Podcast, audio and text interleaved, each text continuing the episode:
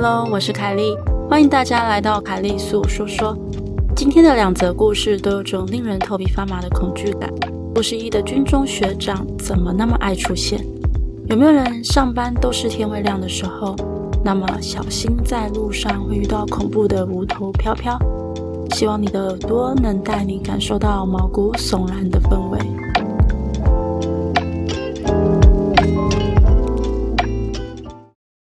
这是在我当兵下基地的时候发生的。我那时候刚到部队，就被叫去摆长官桌，负责打饭菜。因为我们手机都有关一个程式，会关掉手机的蓝牙、相机定位的功能，所以我手机的闪光灯就被锁住了。那个时候在餐厅，听到学长们围在长官桌说餐厅的恐怖经历，像是。在后面补休室会听到女生的声音，或是餐厅到了晚上不要进去之类的。我也只是听了听，附和了几句就走，并没有放在心上。到了星期日收假的那天晚上，学长传讯息跟我说：“你等等回营区的时候，去餐厅摆一下碗筷，这样明天才不会那么赶。”我心里就突然想到那天在餐厅听到学长们聊的事情。上礼拜不是才刚跟我们说完餐厅晚上很阴而已吗？为什么又要我那么晚的时候过去啊？等我回到营区后，已经晚上九点多要十点了。我满心无奈地走去餐厅。我们的餐厅是独立一栋在外面，前面还有一扇门是连接生活区的。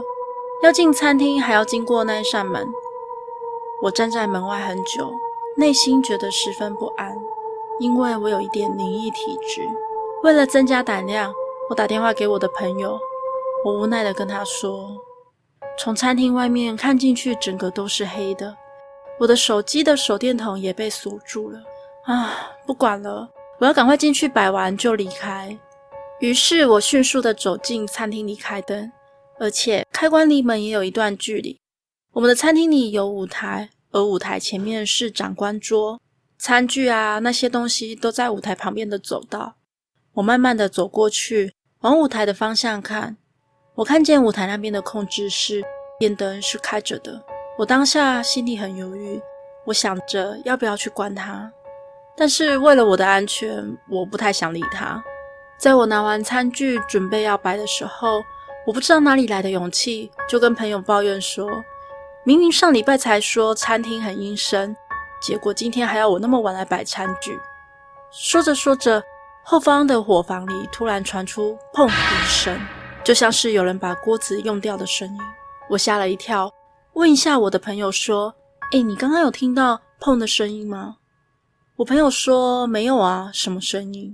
没想到讲到这里，我的手机就故障了，朋友的声音传也传不出来，我吓死了，马上挂掉，打给我朋友说：“我要走了，太可怕了。”我迅速的关灯，跑出餐厅。后方也传来脚步声。我过一个转角，遇到一个男生，他头戴着帽子，穿得很正式，我差点跟他相撞。他问我说：“餐厅有人吗？”我说：“没有啊。”于是他就往餐厅的方向走了过去。等他经过我的时候，我突然惊觉不对，我立刻走向餐厅的方向看，刚刚那个男生居然不见了耶！到了隔天。我问其他人，都没有人知道我描述的那个男生是谁。后来我也一直都没有看到这个人了。而那个叫我去餐厅的学长就跟我说：“本来我是要跟你说，叫你不要过去的。”听到学长这么说，我只能在心里翻白眼，是不会早点跟我说吗？第一个故事结束喽，第二则故事开始喽。我十九岁那一年。在台中某高尔夫球场工作，由于我在产务部，必须在早上天亮开球前整理场地，包括割草、爬沙坑等工作，所以我们部门有部分的同事都跟我一样是半夜上班的。我们公司在山上，而那座山山脚有片不算乱的坟墓区，山腰有一座灵骨塔。我们上班要上山，唯一的路刚好都会路过这两个地方。有一天，课长和 A 同事一起迟到了，原因是因为课长的车突然在经过坟墓的时候熄火了，拉不起来。试了很久也一样，只能在路边等等看有没有同事上班比较晚到的，可以让他搭便车。等了一阵子后，他等到了 A 同事，他们两个人对车和机械都颇有研究，于是就稍微看了一下，但是也没看出是什么问题，就赶快先一起去上班了。下班的时候，A 同事又载着课长下山去看坏在山脚坟墓旁的车。只见到课长对着附近的空气说：“不好意思，打扰到各位了。”说完之后，他再发动一次，车子居然莫名其妙的好了。接下来的日子，车都很正常。而这件事情之后，我们在经过那段区域的时候，都会尽量的放轻音量的过去。而我在某天上班，骑车到山腰段。在距离我约莫五十公尺的路灯下，我隐隐约约看到了有人影在晃动，自然而然的就扣了刹车，慢慢的骑过去。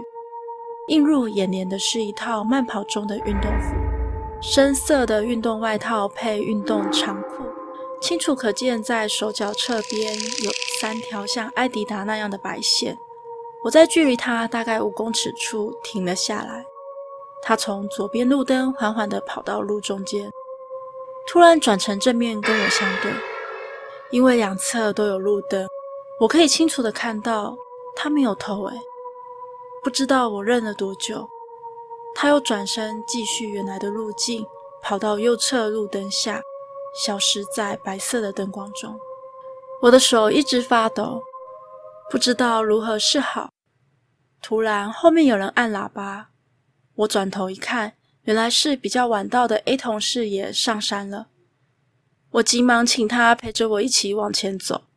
而这件事情过去后没多久，有一天 A 同事跟课长在聊天，A 同事就问科长说：“诶，我们公司有种檀木吗？刚刚我在二栋捡发球台的时候闻到了檀香味。”科长说：“闻到檀香味没事啊，那只是神明出巡而已啦。”如果你闻到胭脂水粉香，才要小心。我一听到这里，脸色就变了。我问了科长：“闻到代表什么？会怎么样吗？”科长就操着台语口音对我说：“有人来找你讨啊，去庙里拜祭，麻烦家去迄所在拜祭，代志可能较无遐严重。”于是，我下班就先跑去庙里拜拜了。但还没来得及去那个地方拜，就出了车祸。我的右肩受了蛮重的伤，至今下雨时还会隐隐作痛。第二个故事结束喽。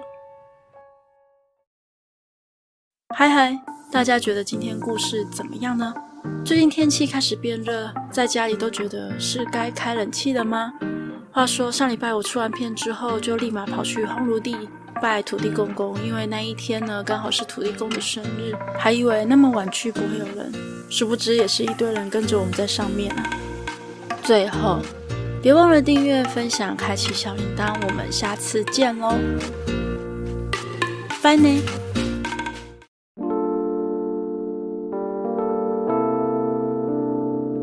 今天的节目就到这里喽，欢迎在 First Story 的留言区留言给我，也可以到 YouTube 或是 FB 粉专找我。下次你想听听什么故事呢？我们下次见喽。